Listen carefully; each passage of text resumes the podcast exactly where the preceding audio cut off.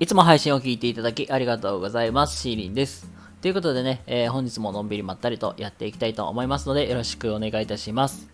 それから、ネオアケラ DJ さん、いつも応援ありがとう。はい、えー、どうもこんばんは、シーリンでございます。ということでね、えー本日ものんびりまったりとやっていきたいと思います。はい、えー本日はですね、俯瞰的な視点で見ようという、そういうテーマでお話をしようと思います。俯瞰的な視点で物事を見ようという、まあ、そんな話をね、えー今日はしていけたらいいかなと思います。はい、ということでね、あのーまあ、本題に移りたいところですけども、先にお知らせと宣伝の方だけさせてください。えーっとですね、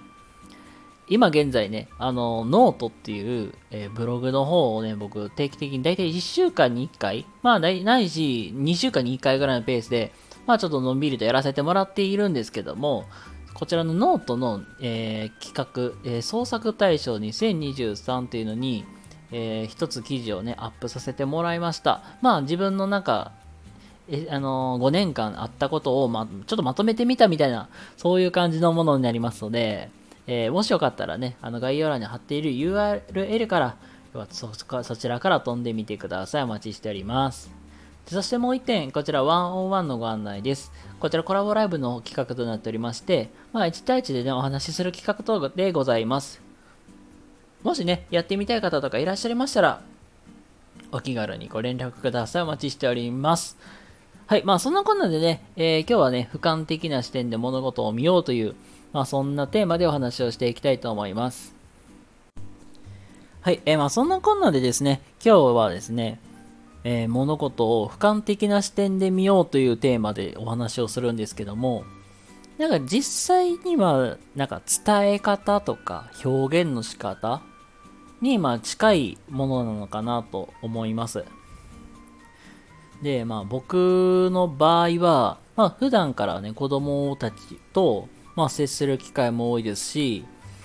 でまあ、それだけじゃなくて、僕、こうまあこうやって、えーラジオとか、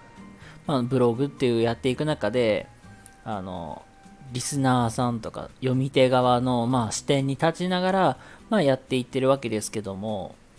まあ、ついつい忘れてしまうことって何かって言ったら、えー読み手側やリスナーのなんか視点に立って、まあ、考えてみるっていう部分ですね。ここって、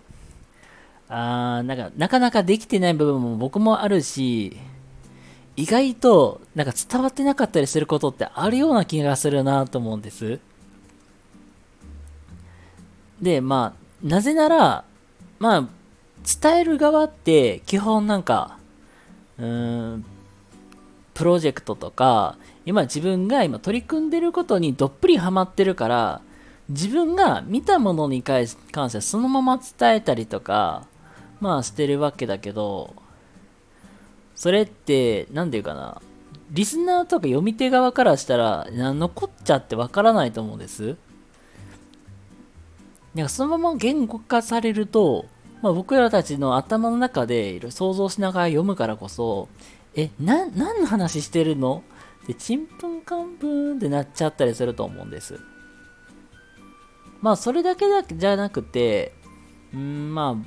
あ、例えばブログとか、主にそうなんだけど、基本なんか、えー Z 世代とかになると、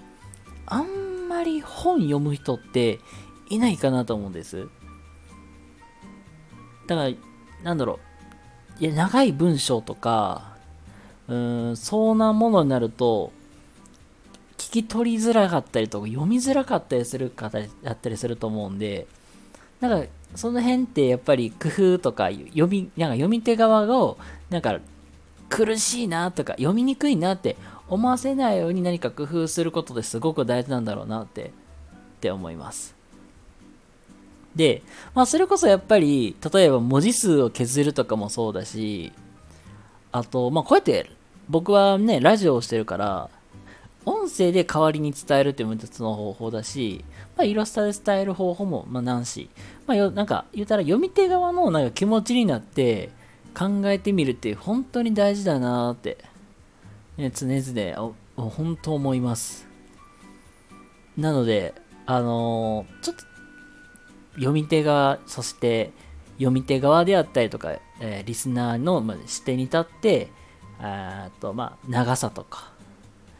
読みやすいものを作るっていう工夫っていうのが本当に必要になってくるんだろうなっていうのを思いました。はい。で、あのー、これはなんかあんまり、まあ僕の場合、なんか自慢できるわけでもないんだけど、あのー、僕がまあ普段こうやってラジオで話してる時のポイントとして、うん、結構僕、なんかけ、まあ、子供たち相手にお話しすることがやっぱり多いので、基本、なんか、子供たちと喋る感覚、うん、もうちょっと深掘ると、なんか子供たちに伝える時と同じような感じで話す。それこそ、あの、例え話の仕方とかもそうなんだけど、なんかこのみんなが知ってそうな内容とかに、まあ、置き換えて考えるっていうことを、まあ、あの、普段やってます。うん、だからそれこそ、なんかアニメのキャラクターとかで、あの、例えば、そうだな、鬼滅の刃の炭治郎とか、まあ、これ、いい例になるかわからないけど、まあ、炭治郎であったら、鬼仏寺、武山がダーダこうだみたいな話をしても、一定の人には引っかかったりするけど、あのー、聞いている、まあ、例えば年配の方とかって、何これ、それ何それ分からんわってなったりすると思うんで、まあ、例えばドラえもんとかっていう話ですると、みんながま共通して分かりやすいものだから、まあ、そうやって持っていくっていうのも一つの方法なんだろうなって。まあ、これはなんかあの僕が普段ちょっと気をつけてることなので、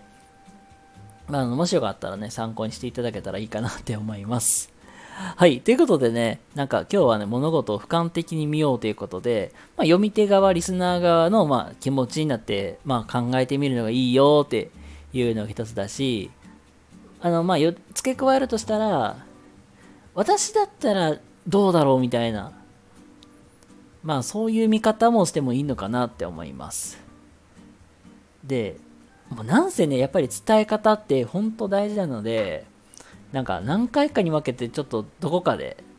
うーん、そんな話をしたいなと思います。ということで今日はですね、あのー、物事を俯瞰的な視点で見てみようみたいな、そんな話をさせていただきました。それでは皆様、えー、今日も明日も素敵な一日をお過ごしください。シーリンでございました。それではまた次回お会いしましょう。またね。バイバーイ。